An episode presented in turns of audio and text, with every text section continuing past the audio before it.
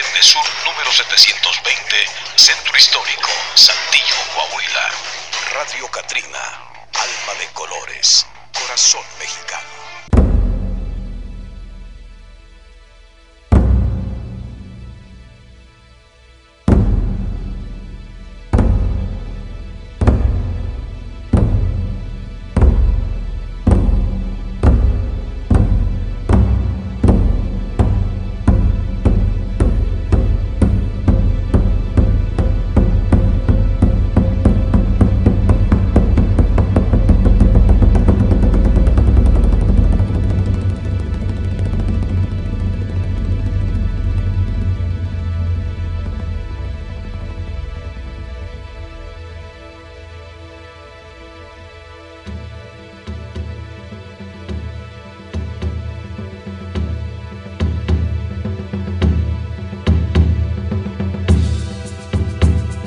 Detrás del mundo infinito, que es la mente humana, entre las estrellas que cubren el cielo en el perfil gastado de las viejas piedras, existen verdades escondidas, otra realidad que apenas vemos. Caminos Estelares con Juan José de Hernández.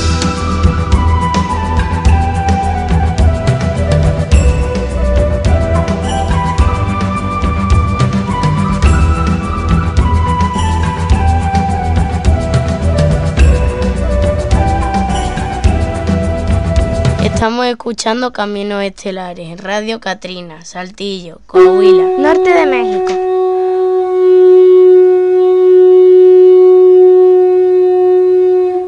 Va a comenzar Caminos Estelares.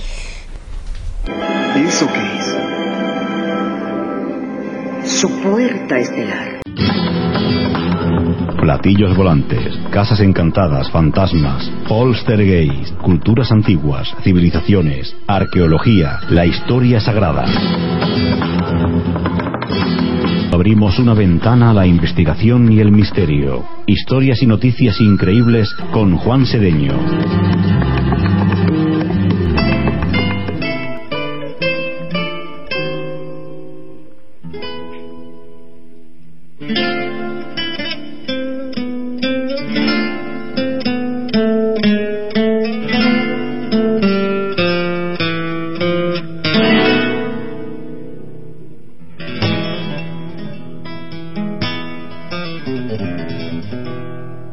Bueno, sí, esta noche eh, les doy la bienvenida a todos los radio oyentes de esta emisora tan particular, de este programa desde la Puerta Estelar.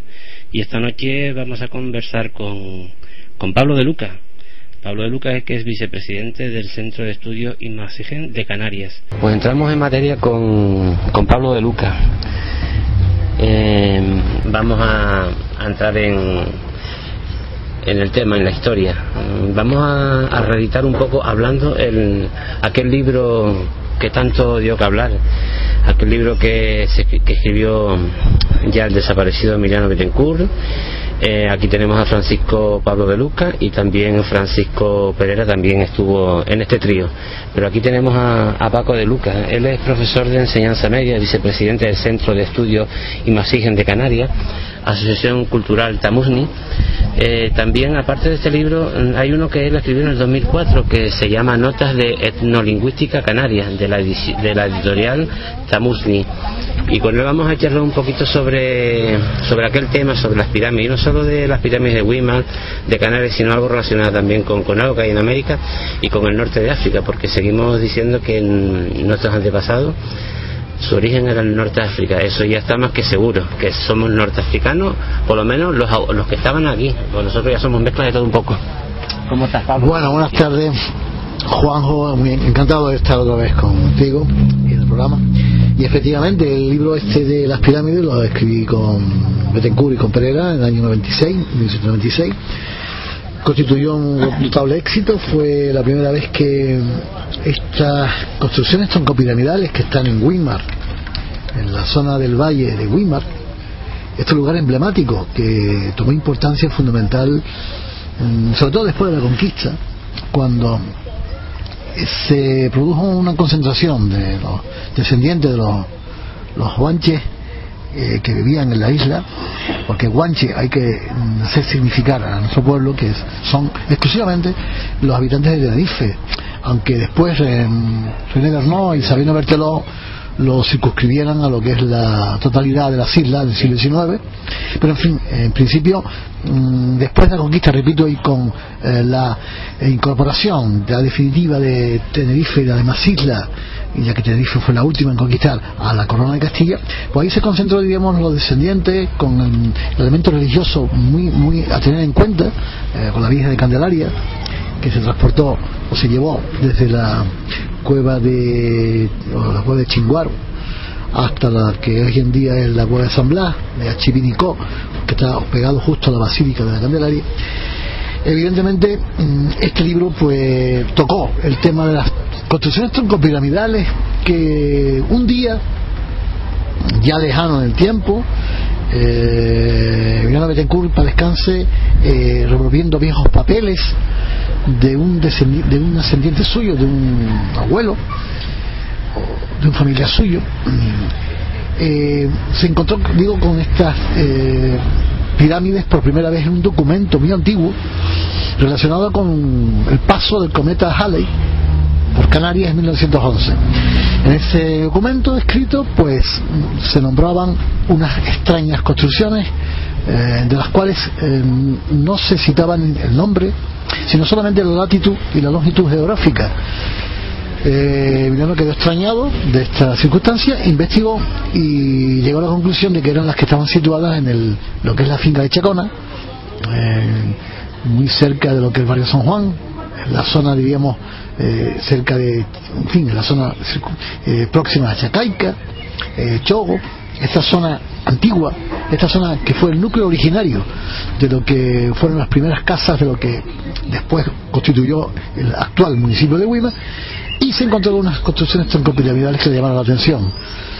Estas construcciones troncopiramidales mmm, eh, las fotografió y empezó a contactar con científicos eh, a nivel mundial que dieron su opinión. El primero fue Thor Heyerdahl, un antropólogo mm, noruego que eh, tiene, o tuvo, ya murió, eh, tuvo el, el, inmenso mérito de eh, viajar por todo el mundo y establecer una teoría, la teoría difusionista, que habla de que las culturas, diríamos, más antiguas viajaron en el tiempo y curiosamente en una misma latitud geográfica. Estamos hablando de la cultura mesopotámica, estamos hablando de la cultura egipcia, estamos hablando de la cultura del norte africano y estamos hablando de las culturas mesoamericanas. Véase la cultura maya que hoy en día constituye Guatemala, la antigua cultura maya que hoy eh, ocupa los países de Guatemala, eh, Honduras, etcétera, la cultura inca y las culturas aztecas. En realidad, eh, la teoría de Torgera, de llamada teoría difusionista, eh, señalaba como eh, hecho demostrable, y de hecho hizo una navegación desde las costas de Marruecos hasta, hasta las costas del Caribe, utilizando embarcaciones de la época. De la época, pues estamos hablando de embarcaciones rudimentarias, ¿no? De los primeros siglos después de Cristo y demostró que se puede llegar perfectamente desde lo que es el Atlántico, las, costas norteafricanas, hasta las costas, diríamos, orientales de América. Estableció un paralelismo inmediato al conocer y sorprenderse ante la magnitud de las pirámides de Weimar, eh, estableciendo pues la posibilidad de que fueran hechas por, por los huenches, por la población, eh, digamos, precolonial antes de la conquista castellana.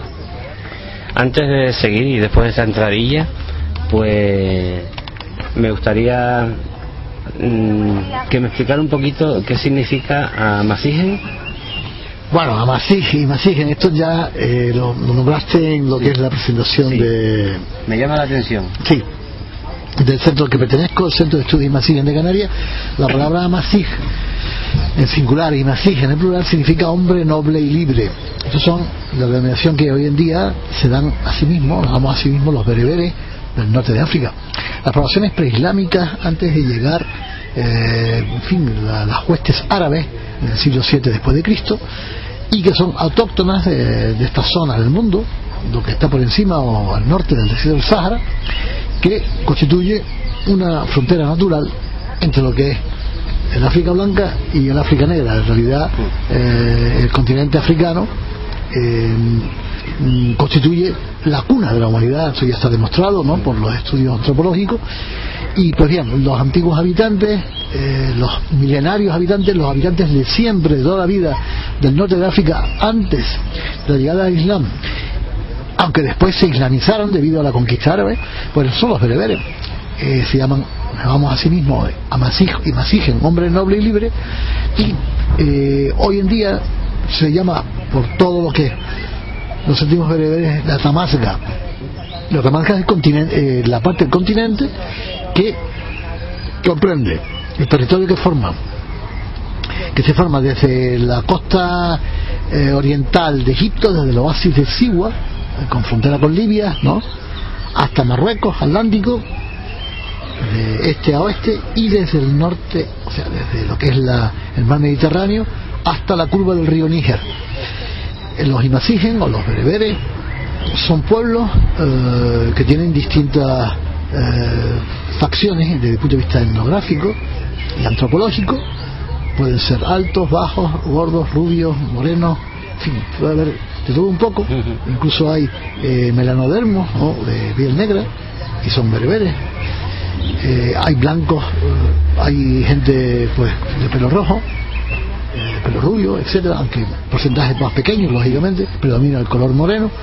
Y son, ya digo, en este mosaico de raza, no de raza, porque no me gusta hablar de raza, ya que la raza humana es la, la que en realidad está vigente en el planeta, raza, aunque hay una que es la humana. Estamos hablando de pueblos, de etnias, estamos hablando de tribus, estamos hablando de grupos humanos en las que hay multitud. En el norte de África, repartidos, como dije antes, desde Libia, eh, pasando por Túnez, el sur de Túnez, Argelia, eh, Marruecos, eh, Mauritania, el norte de Mauritania y el pueblo Tuareg, el famoso y legendario pueblo Tuareg que pues justamente hace un mes se proclamó en Estado independiente y se adhirió o se anexionó lo que es el norte del Malí. Eh, y debido a esto, pues hubo un golpe de Estado, como ustedes saben, en el norte de este, de este país africano, pero ahora mismo ya está constituida la, el Azawad, que es la, el territorio de los hombres nobles y libres, que es la palabra amasí.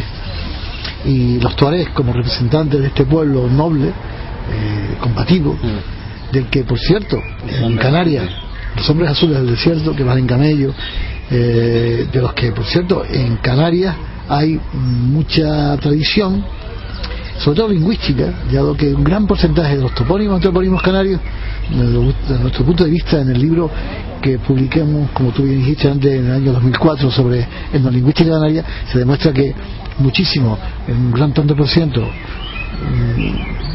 de, los, de las palabras y las voces guanches son de origen tuareg de la zona de la Handar, del sur de Argelia, ¿no? que después posteriormente llegaron a lo que es el, el sureste de Marruecos en migración ¿no? hacia este noroeste o norte noreste ocupando lo que son las montañas de Atlas actual y la, la zona del Tashel Height en la costa de Marruecos ¿no? del Marruecos central y la zona del Tashel Height o sea las costas donde hoy en día viven el pueblo Shelbaj o el Shelj y también lógicamente el norte de Mauritania y el Sáhara Occidental. Esta es la razón de por qué se llaman nobles y libres, hombres trashumantes, nómadas, pastoriles, eh, aunque al llegar a Marruecos una parte de ellos se hizo sedentario. Bueno, eh, siempre decimos al principio del programa de la Puerta Estelar que ya estamos precisamente en tránsito por, por ese mundo estelar. Saben todos ustedes que esto es grabado. Normalmente estamos en el estudio y es al mediodía. Hoy es día 23 y es por la mañanita y estamos aquí a las puertas de una cafetería en la misma Plaza de la Constitución, en la Lagunera Laguna, bajo el cielo lagunero. Las pirámides de Canarias y el Valle Sagrado de Weimar comienza así. Y yo quiero que Pablo mmm, lo diga porque está en Amasí. Bueno, Juanjo, hay mucho que decir sobre este particular, las pirámides de Canarias, Valle Sagrado de Weimar. Ese fue el título de la obra que hicimos en el 96, como dije, es un estudio histórico, etnográfico y toponímico. Hay mucho que hablar porque todavía hay gente que, y autores, y, eh, gente que se retracta incluso de sus propias afirmaciones, eh, dando teorías extrañas como que eran de origen masónico, que fueron eh, construidas en el siglo XIX. Y hay tanto que hablar que hay una frase, un dicho bereber o abasí que dice el que siente la necesidad de hablar debe decir la verdad. O lo que es lo mismo, el que dice la verdad, si lo ponemos a la inversa, lo ponemos a la inversa, tiene necesidad de hablar. Cuando uno eh, no tiene argumentos suficientes o cuando uno mm, se inventa cosas, pues evidentemente eh, esa necesidad de hablar se hace menor. Pero cuando uno aporta documentación, aporta datos, aporta pruebas de todo tipo, lingüístico, arqueológico, etnográfico, etcétera, pues evidentemente eh, las teorías se pueden demostrar. Y entonces, eh, este es el objetivo de este libro fue dar a conocer estas olvidadas construcciones troncopiramidales que estaban allí abandonadas en el municipio de Weimar, que es la zona de Chacona, y empezaremos por lo que significa Chacona, que es importante, pues fue objeto de esta, de esta obra.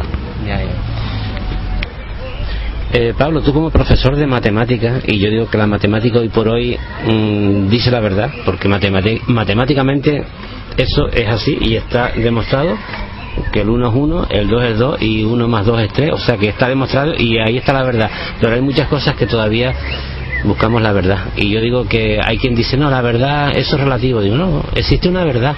Por ejemplo, por ir a un, punto en concreto que estamos ahora, las pirámides de Chacón en Guima, alguien las hizo y existe solo una verdad. Pero claro, hay que, hay que buscarla porque todavía está en el candelero que quién, quién hizo, quién las construyó.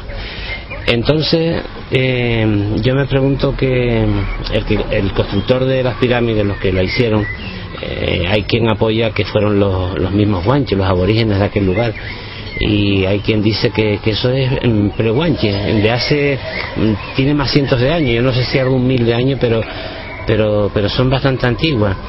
Y, y, justamente en, en, torno a este paralelo entre el paralelo 28 que estamos más o menos pasar por el centro de Canarias y 30 es donde se configuran las pirámides más importantes en todo el planeta Tierra a lo largo de este paralelo eh, yo me he enterado hace poco que, que hay quien afirma que los masones construyeron las pirámides de Chacona en Weimar. Esto, a ver qué nos dice ahora Pablo de eso. Bueno, esta es la teoría que te dije antes, que donde dijo digo, digo, Diego, eh, es un libro que fue hecho por dos de los astrofísicos que estudiaron eh, las pirámides, ¿no? Y que eh, un poco afirmaron, por una serie de pruebas documentales, de que las pirámides fueron hechas por los masones en el siglo XIX, ya que el dueño de los terrenos era un masón. ¿Ah, sí? Y entonces eh, establecieron una teoría que decantó las construcciones, estas propiedades de Chacona, y después explicaremos lo que significa Chacona, a estas, eh, a estas costumbres, o este hábito de los masones de eh, erigir monumentos que estén alineados con eh, solsticio de verano, con el sol, y que evidentemente mm, tiene hay algo de razón en cuanto a que los masones rinden culto al sol pero no está demostrada eh, del todo porque en el estudio que hicieron eh, los astrónomos estos arqueoastrónomos pues se demuestra también que no solamente están eh, o están alineadas con el solsticio de invierno del sol o con el solsticio de verano el 24 de junio, sino también con las declinaciones máximas y mínimas de la luna. Por tanto, ya eh, hay algo que un poco desvaría o que mm, desvirtúa lo que era eh, la construcción exclusivamente exclusivamente eh, masónica eh, hay eventos solares y lunares que fueron estudiados por estos astrónomos y que se demuestran que están en la en, las alineaciones astronómicas de, de los que de las pirámides de Weimar. En el estudio que hicieron estos astrónomos, la conclusión principal a la que llegaron es que los majanos, llamados entre comillas majanos, construcciones de piedra, de Weimar y el complejo que forman están orientados astronómicamente.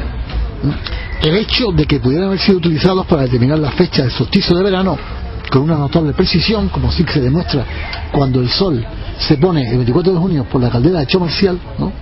ha quedado bien establecido. Y esta es la opinión de los astrofísicos. Y, por otra parte, también es posible determinar otras fechas importantes, no solamente el solsticio de verano, como sino que también se ha podido establecer a través, repito, de estas construcciones troncopiramidales de Weimar y en boca de estos científicos el solsticio de invierno, los equinoccios de otoño y primavera, el día de Año Nuevo de los Guanches y otros eventos astronómicos como, por ejemplo, el, orto, o sea, la posición orto, la, máxima, y el ocaso de la luna en los momentos de declinación extrema. Por lo tanto, estamos hablando de una orientación muy casual.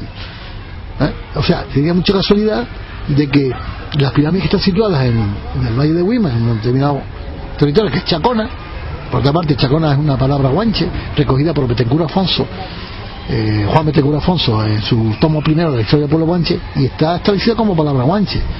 Nosotros hicimos el estudio eh, lingüístico de esta palabra, Chacona, y viene de la palabra guanche checún, que significa lo importante, lo que tiene valor, la palabra guanche. Sí, es una, palabra, es una feminización de la palabra guanche o bereber, en este caso, chacun, que significa lo importante, lo que tiene valor, religioso o lo que sea, ¿no? En este caso. una plataforma, aquello ahí en Chacona, importante. Sí, el, lugar del valor, lo importante, lo sagrado, etcétera. No solamente Chacona está en Weimar, sino también en la, en la parte de Escobanal, que es una zona del municipio de Huima más al, occidente, más al sur, que es la Chacona de arriba.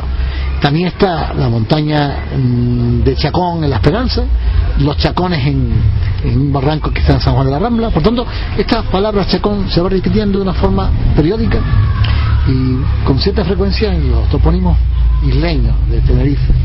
Después hay una palabra, después hay una palabra también que se repite mucho que es Ancón Fíjate bien, Ancón es una zona, es una, una palabra toponímica, es una voz toponímica que se repite muchísimo en, la, en las islas, ¿no? Y que, bajo nuestro punto de vista, está relacionada con esta palabra, con que significa sagrado. O sea que no solamente la orientación, sino también, Juanjo, la misma elección del lugar donde se erigieron estas construcciones troncopiramidales de piedra seca, perfectamente talladas a una distancia determinada con una base eh, y una inclinación determinada también.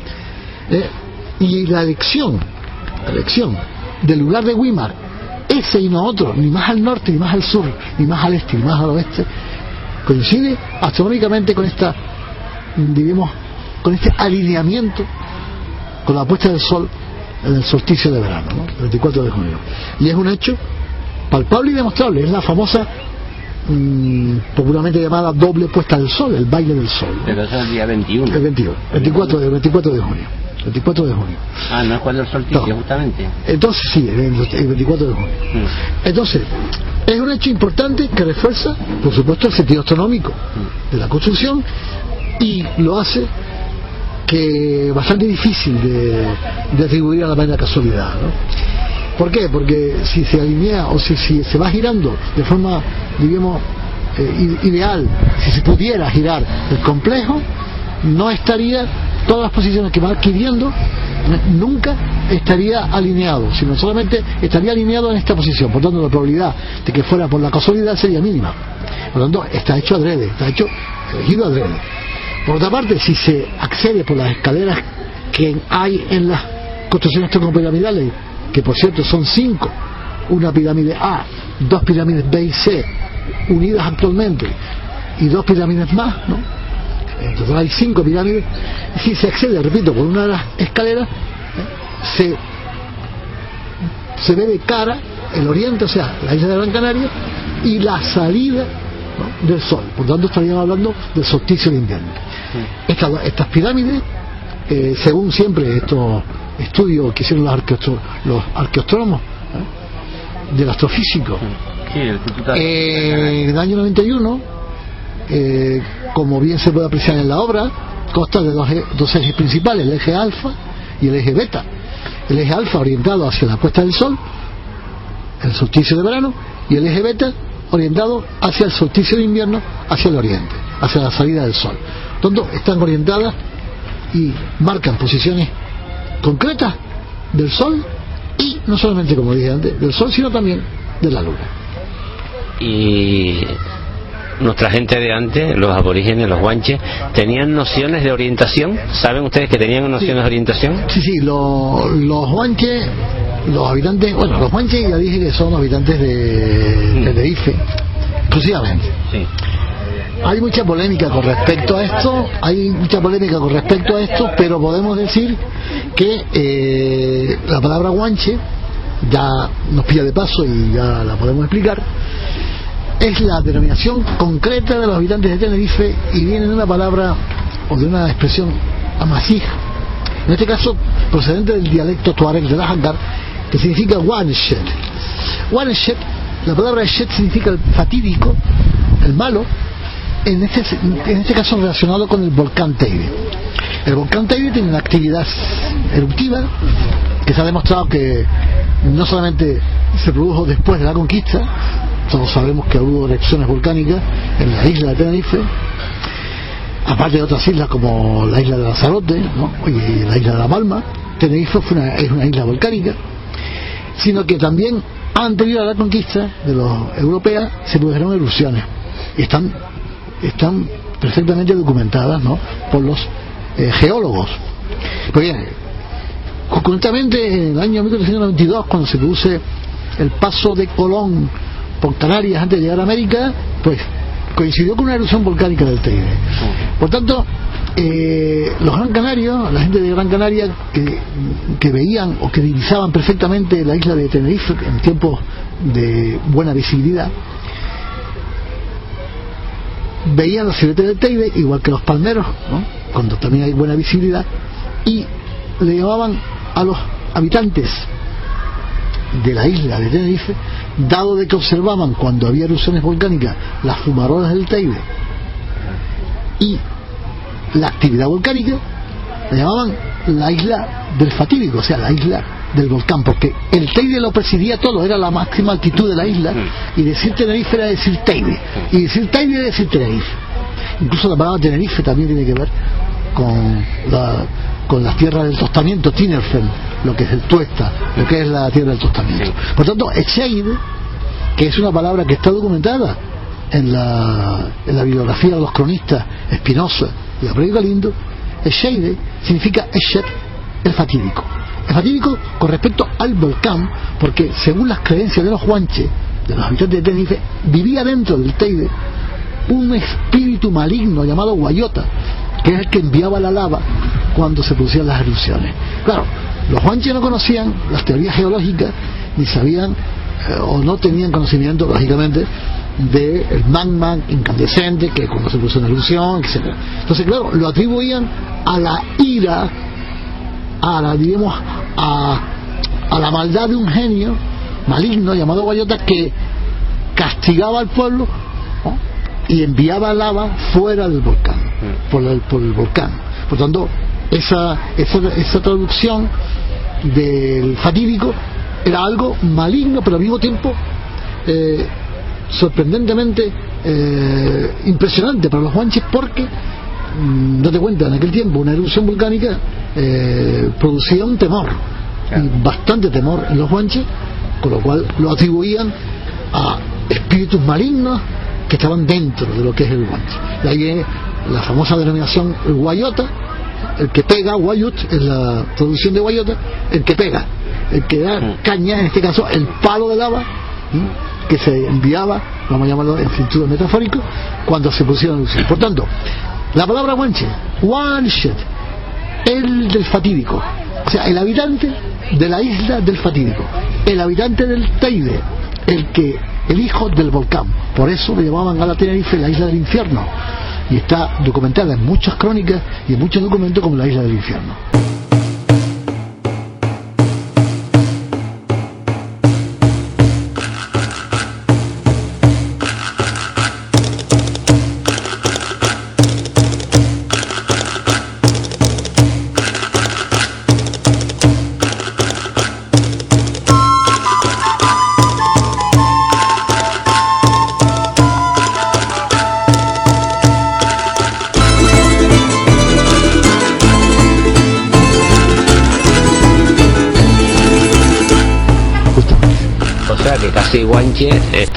Está denominado los aborígenes de Tenerife también por culpa de los de la isla de enfrente, de Las Palmas, que nos llamaban así. Pero bueno, por culpa de la isla de enfrente no me gustaría estar en polémica de tipo insularista, pero la isla de enfrente, yo diría la isla hermana de Gran Canaria, entonces la gente de Gran Canaria, que por cierto, bueno, la historia es así.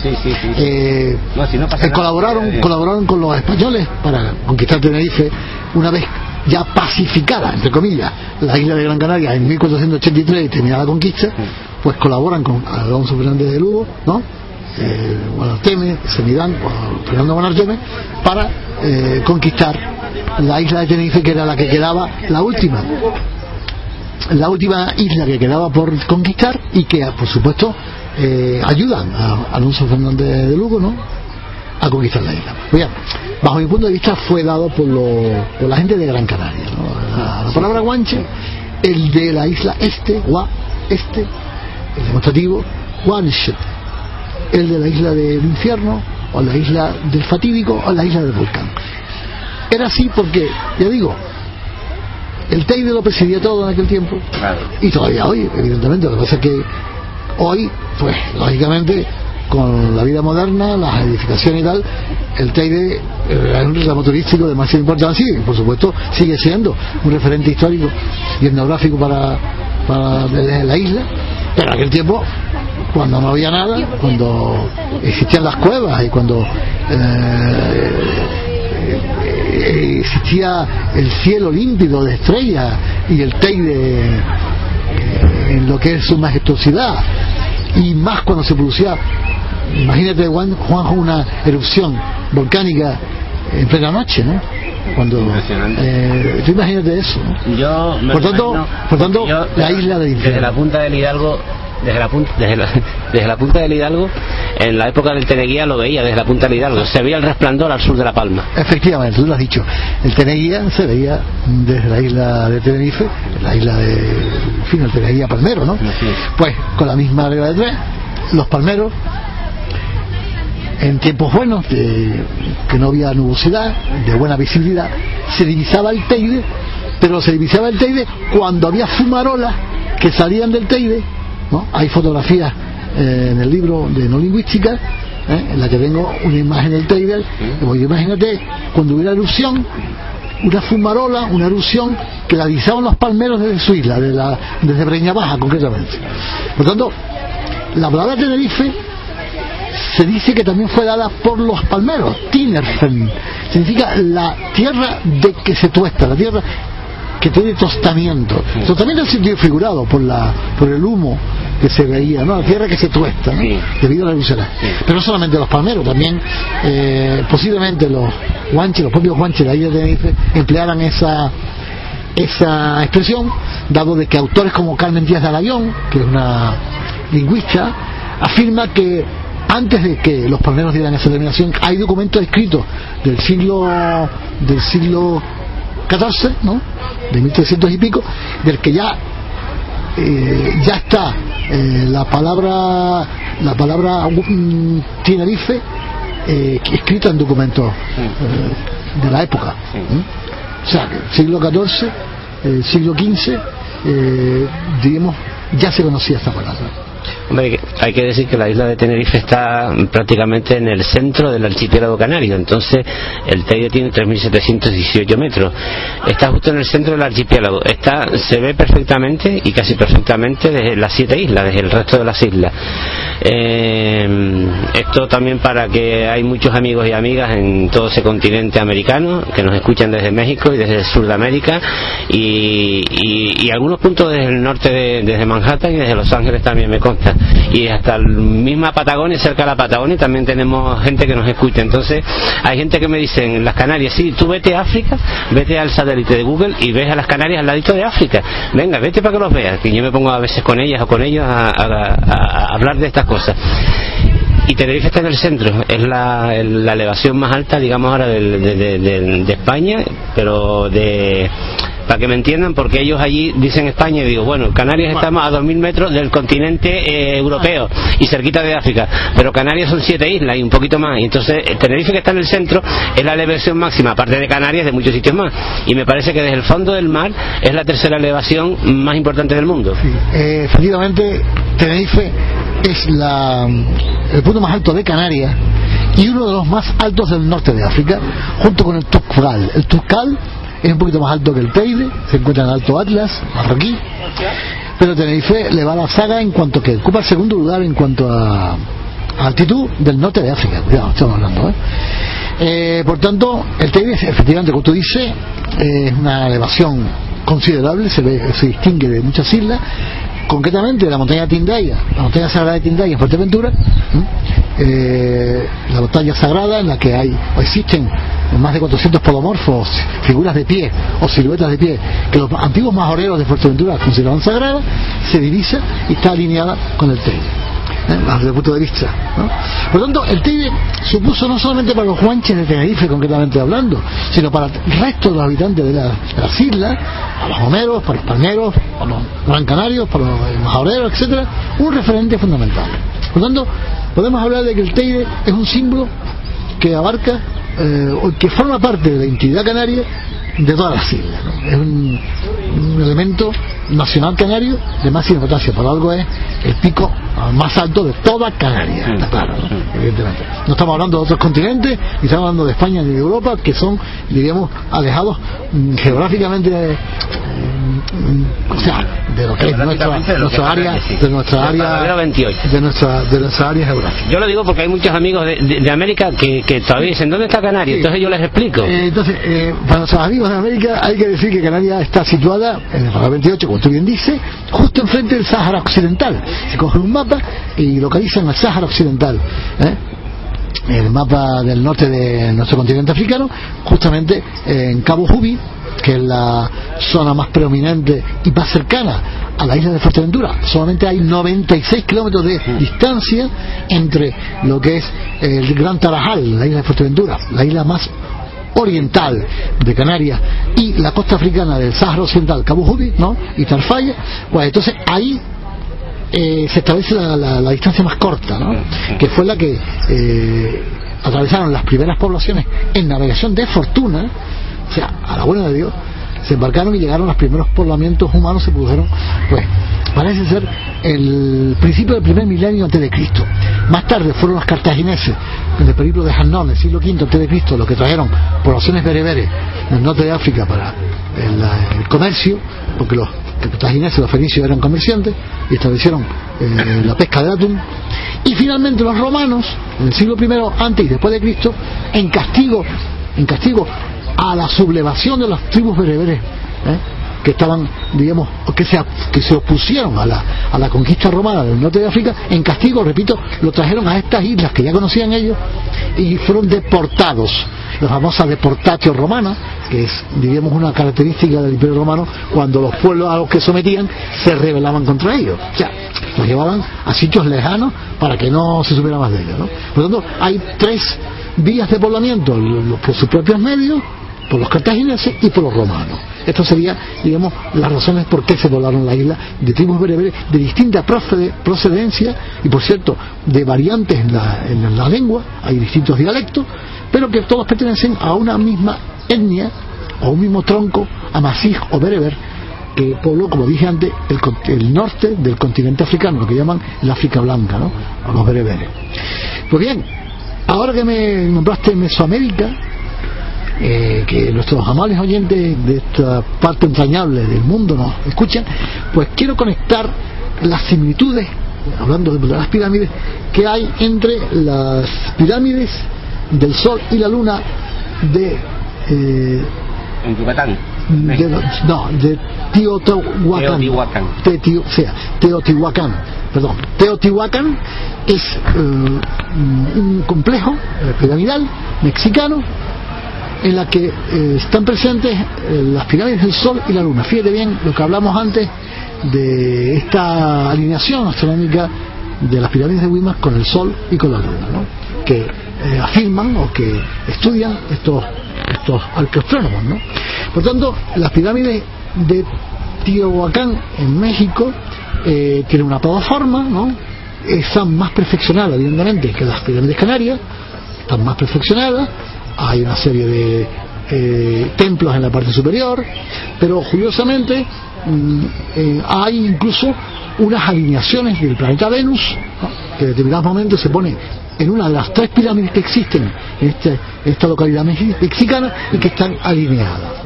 O sea, hay unas similitudes bastante importantes con las pirámides eh, canarias y esto refuerza la teoría difusionista que estableció Thor Heyerdahl de que los pueblos en la antigüedad navegaban, no había que esperar a la llegada de Cristóbal Colón en 1492 para descubrir, entre comillas, el continente americano. Ya Américo Vespuccio, de ahí viene la palabra América, ya la conocía, y por supuesto, eh, en navegación rudimentaria es posible que como demostró Thor en embarcaciones rudimentarias a base de papiro, etcétera, llegaran a las costas de América procedentes del Océano Atlántico y de, la costa africana. Hay una teoría también, y, aquí el año pasado, si fue el año pasado, principios del año pasado, a finales del anterior, porque este programa, pues gracias a los dioses, ahora en mayo vamos a cumplir dos añitos aproximadamente, hemos tenido aquí ya varias veces a, Enrique Vivanco y nos ha explicado diversas cuestiones sobre Canarias, sobre Candelaria, Chaxirasi, y nos ha hablado también de, de aquellos navegantes chinos que recorrieron el mundo 100 años antes que Cristóbal Colón.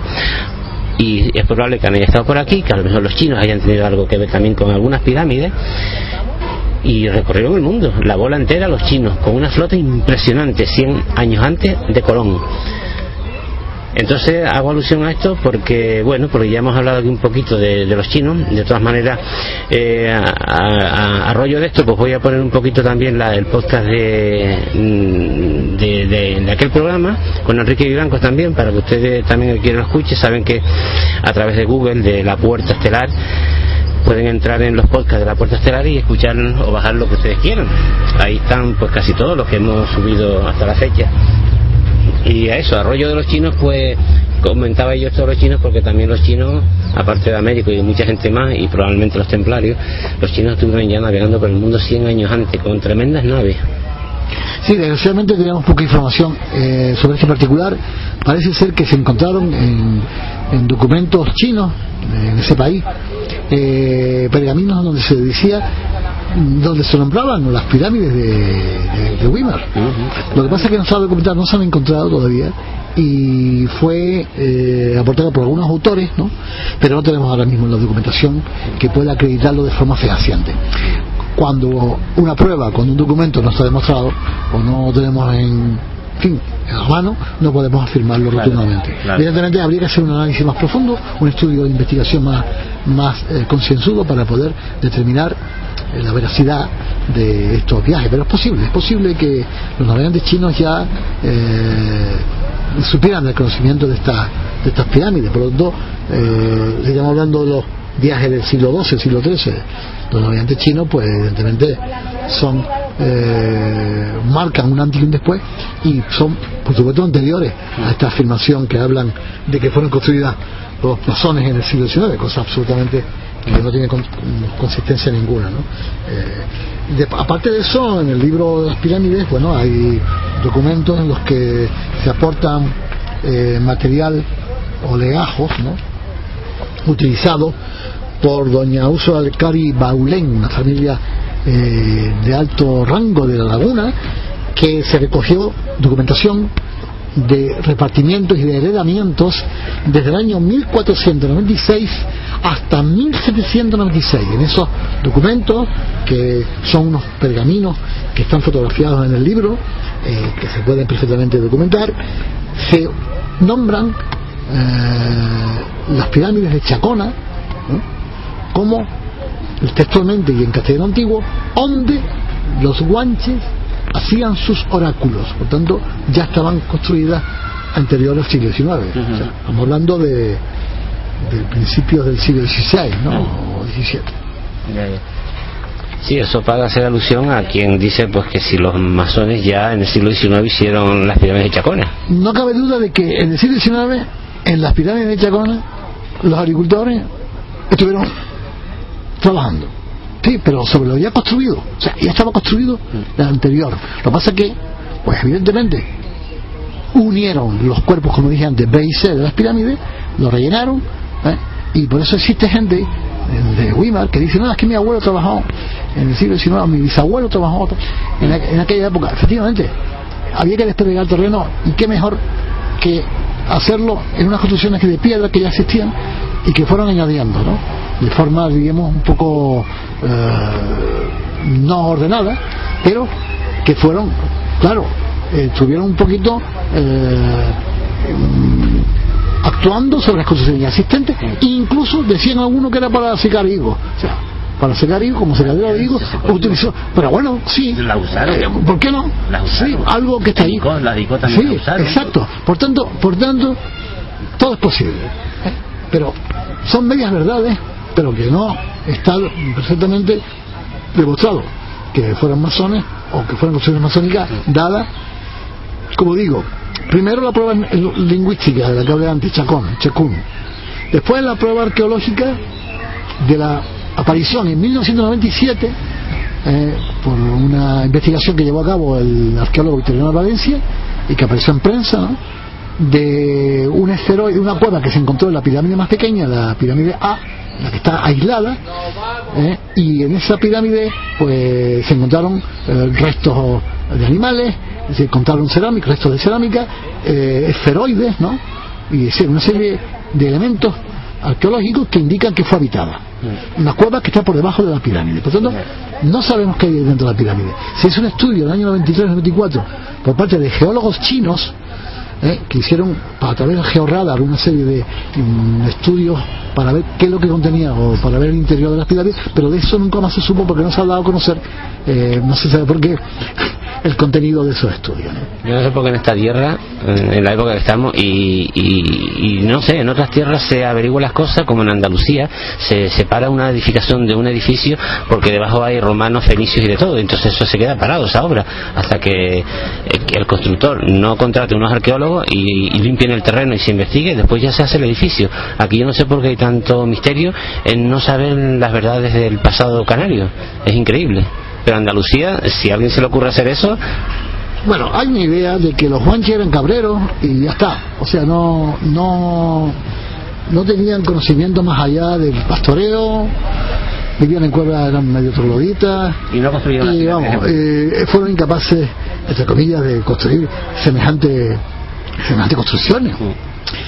Cuando, valga la redundancia, eh, cuando estamos hablando de incas, estamos hablando de mayas, estamos hablando de egipcios que, que eran capaces de hacer construcciones y los canarios, los guanches en concreto, pues no serían capaces. O sea, eso es lo que el sistema piensa y concretamente en la idea de Tenerife ha habido un secretismo oficial por parte de la Universidad de la Laguna en la que no se ha dado a conocer o se ha te- pretendido un poco ocultar y no reconocer y no estudiar, aunque sea, y comparar con otros lugares del mundo, estamos hablando de las pirámides de Bacina o las construcciones troncopiramidales africanas, norteafricanas, que son muy parecidas a las de Weimar, y lo que estoy hablando está en nuestro artículo que yo invito a los oyentes que nos escuchan a que vean la página nuestra, Pablo de Luca, en la que hay un artículo dedicado a las pirámides canarias, esto es importante, en ese artículo eh, explico de forma reiterada y de una forma bastante precisa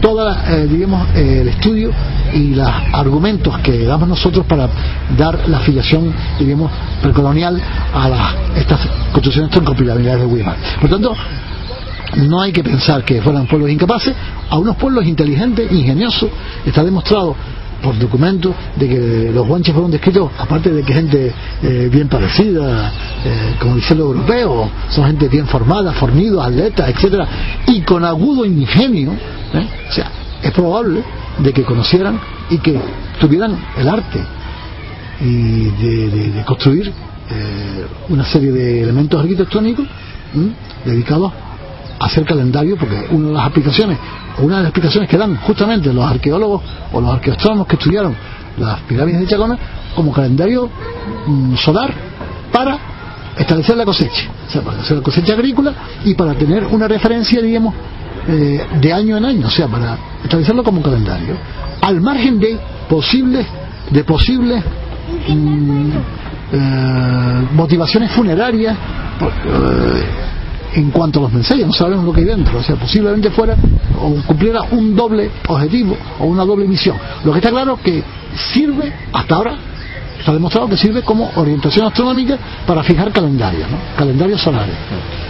Sí, pero estamos hablando de las de aquí, están prácticamente en los mismos paralelos que las norteafricanas, que la que había en La Palma, que la que había en Icod y, las que hay en México. Es lo que acabas de decir, no solamente en Guima, sino en la Icod, destruida, las pirámides de... Hay una de los cancajos en, en Breña Baja que todavía persiste, eh, de la que habla eh, los Abril Galindo, habla de las pirámides que, palmeras donde decía eh, de una forma eh, totalmente demostrable que los antiguos palmeros eran idólatras y hacían construcciones de piedra, ¿no?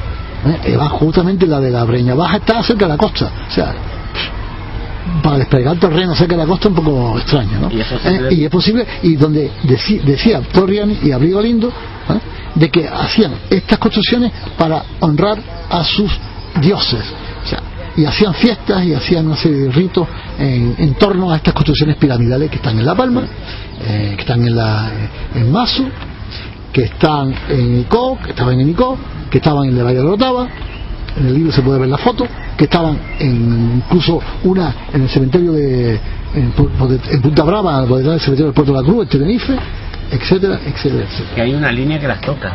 Por eso habla el libro de Pirámides Canarias. Sí que digo que hay una línea que toca todas esas pirámides, una línea horizontal que prácticamente están casi en el mismo. Eso es lo curioso. Lo que... Y por lo tanto, la isleta también tuvo que haber alguna, la isleta en la espalda. En la isleta, exactamente, había una pirámide, pero como era zona militar, prohibido el paso. y con eso le digo todo. O sea, estaba, diríamos, vetado el paso a gente para estudiar la pirámide de isleta. Pero están, están. Sí, sí, pero no se sabe porque eh, es zona militar. O sea, hay fotografías, hay dibujos de esa pirámide de Isleta, en Gran Canaria, eh, cerca de las, en Las Palmas, ¿no? pero que no se sabe porque, como este terreno militar está vetado al paso de curiosos. Existen fotografías, efectivamente, y más bien que fotografías, dibujos. Dibujos de eso. Eh, pero claro, hay que investigar, hay que eh, manejar abundante bibliografía para, para tener información al respecto. Y el problema de este pueblo es que, y el problema eh, de las autoridades correspondientes es que, dado que nuestro pueblo muchas veces nos interesa por la cultura, por la historia de, que, le ha precedido, y dado el escaso interés de las instituciones en, digamos, en fomentar, en desarrollar el estudio de, la, de lo que es la herencia guanche y canaria en general, ¿no? Por tanto, nos vemos en que un 70%, un 80% de la población canaria desconoce absolutamente la historia de nuestro pueblo, tanto desde, el punto de vista histórico, como antropológico, como arqueológico, etcétera.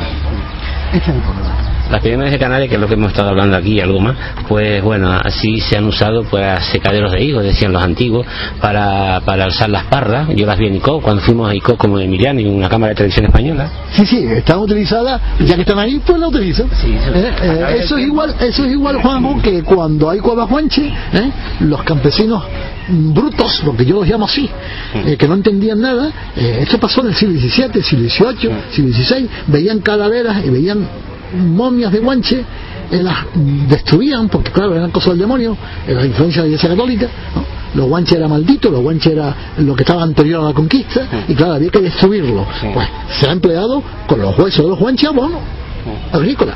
Y, y- y muchos agricultores en los siglos XVII, XVIII, XVI cogían huesos en cuevas y los botaban por los barrancos, los convertían en polvo y, en polvo y lo utilizaban como abono. O sea, ha habido un desprecio total de lo que ha sido el patrimonio arqueológico. Por tanto, si me estás hablando de cuevas de enterramiento utilizadas por los pastores, vamos a llamarlos modernos, eh, contemporáneos, para guardar de ganado, sin absoluto sin más mínimo respeto por lo que es una, una cueva que fue habitada o que fue necrópolis, ¿eh? con desprecio absoluto, repito, de los restos mortales de los antiguos guanches, pues evidentemente ya me dirá. Pues nada, yo como decía, pues que las pirámides han sido usadas para mil cosas a lo largo de la historia, de los centenas, vamos a- vayamos a saber si tiene algún milenio. Eh, también, por ejemplo, digo un ejemplo, eh, ahí están lo- los megalíticos mm, dólmenes de Antequera, que son de los mayores de Europa. En España. Sí, Sí, en Málaga. Sí, está en Antequera, en Málaga, en Antequera, en Málaga, y ahí en el centro de visitantes te pueden poner un- una representación, digo, informática, dibujo informático, de cómo aquellos hombres de la piedra construyeron aquellos megalíticos y subieron aquellos colosales paredes de tonelada, y, y qué decir tiene las que reposan sobre los dos brazos, sobre el túnel, que son de, no sé si de más de 100 toneladas. Entonces, eso a lo largo de la historia que a mí me conta y se sabe que antiguamente, mm, mm, pues el ganado, ahí los antiguos guardaban el ganado y todo, pero no quiere decir que se hayan construido para guardar el ganado. A saber quién los hizo, porque según dicen en Antequera aquello era un lago, aquello era agua en, un tiempo, y los dolmenes estaban sobre el lago.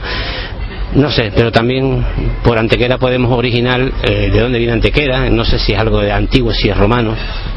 Bueno, en todos países, en todo pueblo que se precie de conservación cultural, evidentemente hay explicaciones, hay teorías que apoyan la, ¿cómo debo decir?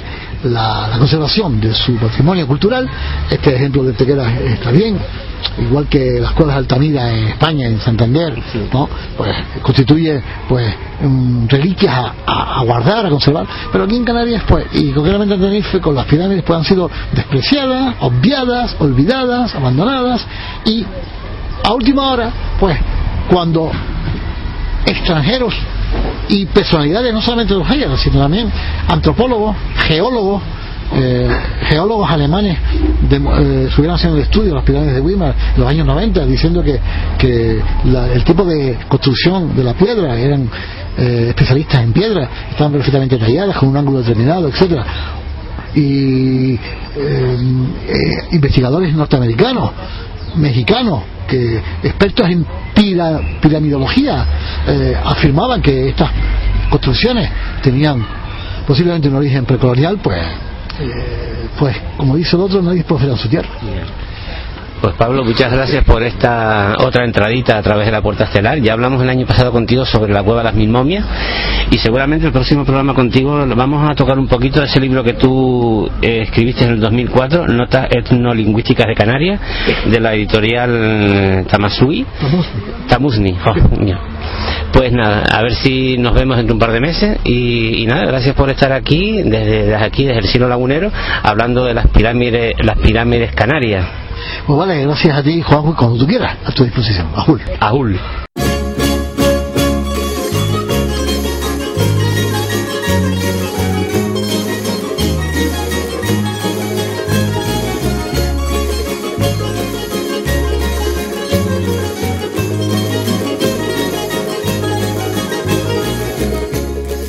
Buenas noches, lagunera,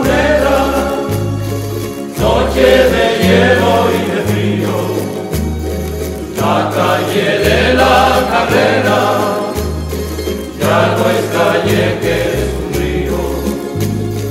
Ya no es calle que es un río. Ya no es calle que es un río. Buenas noches, lagunera noche de hielo y de frío. Al pasar por la me dijo. En la laguna, dado y una, me dijo una lagunera. Que te pase, que cantarás al pasar por la laguna me dijo. dijo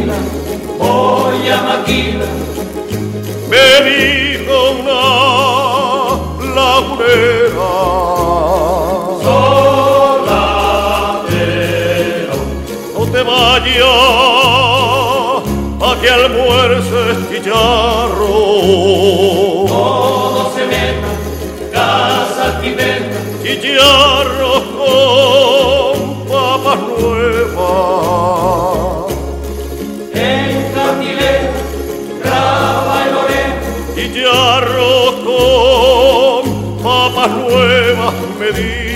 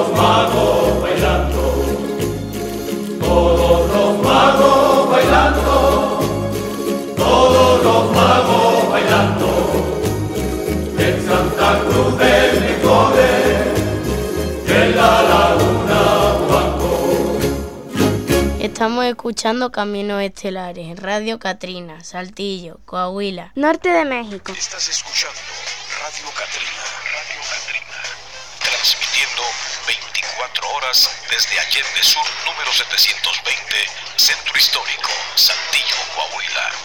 Radio Catrina, alma de colores, corazón mexicano.